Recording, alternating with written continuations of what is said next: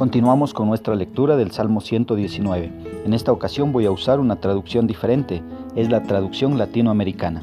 Es muy bueno que puedas tener a tu lado unas 3, 4 traducciones de Biblia para que puedas ir comparando. La palabra de Dios se aprende comparando la escritura con la escritura. Diferentes traducciones que puedes usar para eh, estudiar la palabra de Dios. Voy a usar la versión latinoamericana. Leemos los versículos que nos tocan esta mañana del 57 al 64. Dice así la palabra del Señor. Lo que escojo, Señor, yo lo he dicho, es observar tus palabras.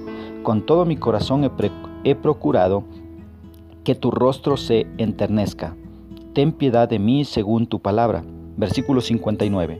He reflexionado en mis caminos, a tus testimonios readecuaré mis pasos me he apresurado, no me he retardado en obedecer tus mandamientos.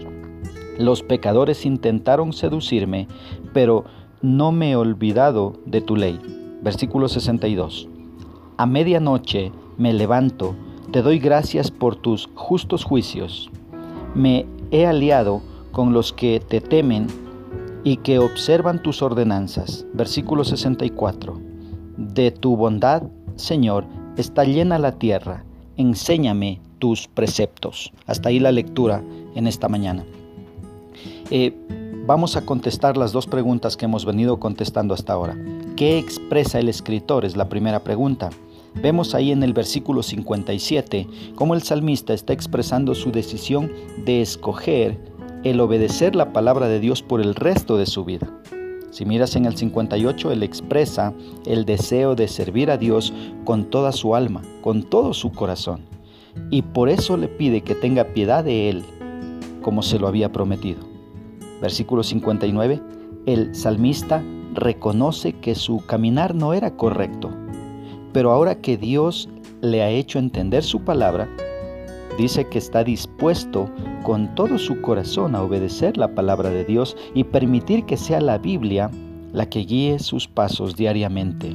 Qué buena decisión. Mira el versículo 60.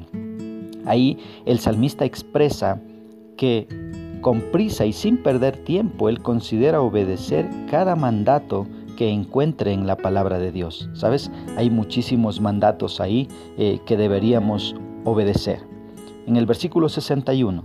Eh, ahí el, salmista está diciendo que aunque la gente mala lo tenga rodeado y le presione a abandonar su nuevo camino, él no está dispuesto a hacerlo y que él va a seguir siendo obediente.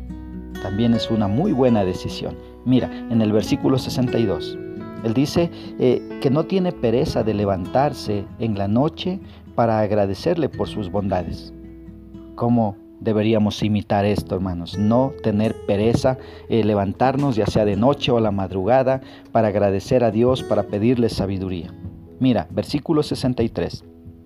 Dice el salmista ahí que ha escogido sus nuevas amistades y ahora su círculo más íntimo está compuesto por gente temerosa de Dios, por aquellos que obedecen su palabra. Qué gran ejemplo a seguir también acá. ¿Te das cuenta? Eh, que aprendamos a escoger nuestras amistades. Versículo 64, mira, dice ahí eh, que Dios eh, le llena de su fiel amor a toda la tierra y que Él quiere conocer cada día más y más sus mandatos para no perderse de disfrutar ese amor del Creador, ¿sí? de ese amor. Dios llena de su fiel amor toda la tierra. Ahora, ¿cómo podemos aplicar esto a nuestra vida? Mira, Tú puedes sacar varias aplicaciones de esta porción. Si estás estudiando la Biblia, puedes sacar varias aplicaciones, pero te propongo tres. Mira, al igual que el salmista, debemos tomar la decisión firme de obedecer la palabra de Dios por el resto de nuestra vida. No solo ahora por miedo, sino por el resto de nuestra vida. Sin eh, poner palabras de hombres por encima de lo que Dios y solo Dios me dice en su palabra. Su palabra es la Biblia. Y no hay eh, más autoridad que la Biblia para un cristiano. Ningún hombre, por más santo que se pueda creer, eh, tiene más autoridad que lo que Dios me dice en su palabra. Eh, te propongo otra aplicación. También, ¿cómo puedo aplicar esto a mi vida? Mira, reconociendo que estaba equivocado al vivir a mi manera y permitiendo que la Biblia dirija mi caminar.